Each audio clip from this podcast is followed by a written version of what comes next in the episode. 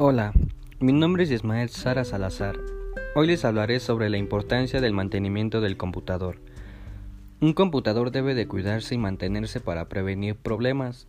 En un computador hay dos cosas que deben cuidarse, el hardware, que es la parte física, y el software, que son los programas de la información que contiene.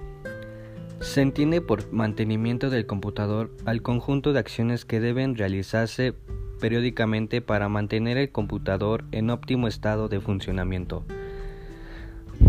Hay dos cosas de mantenimiento, el mantenimiento del hardware y el mantenimiento del software. El mantenimiento del hardware en general para un funcionamiento del equipo se requiere ciertas condiciones ambientales que deben ser controladas. Así el computador nunca puede estar expuesto al agua a una humedad excesiva, hay que cuidarlo de las temperaturas altas y de la indicencia en la luz del sol de forma directa. En el mantenimiento del software, además de estas recomendaciones para mantener limpio el hardware de tu computador, en lo que se realice el hardware, tendrá que tener mucho cuidado cuando descargues o instales algún archivo o programa ya que puede entrar mucho virus en tu ordenador.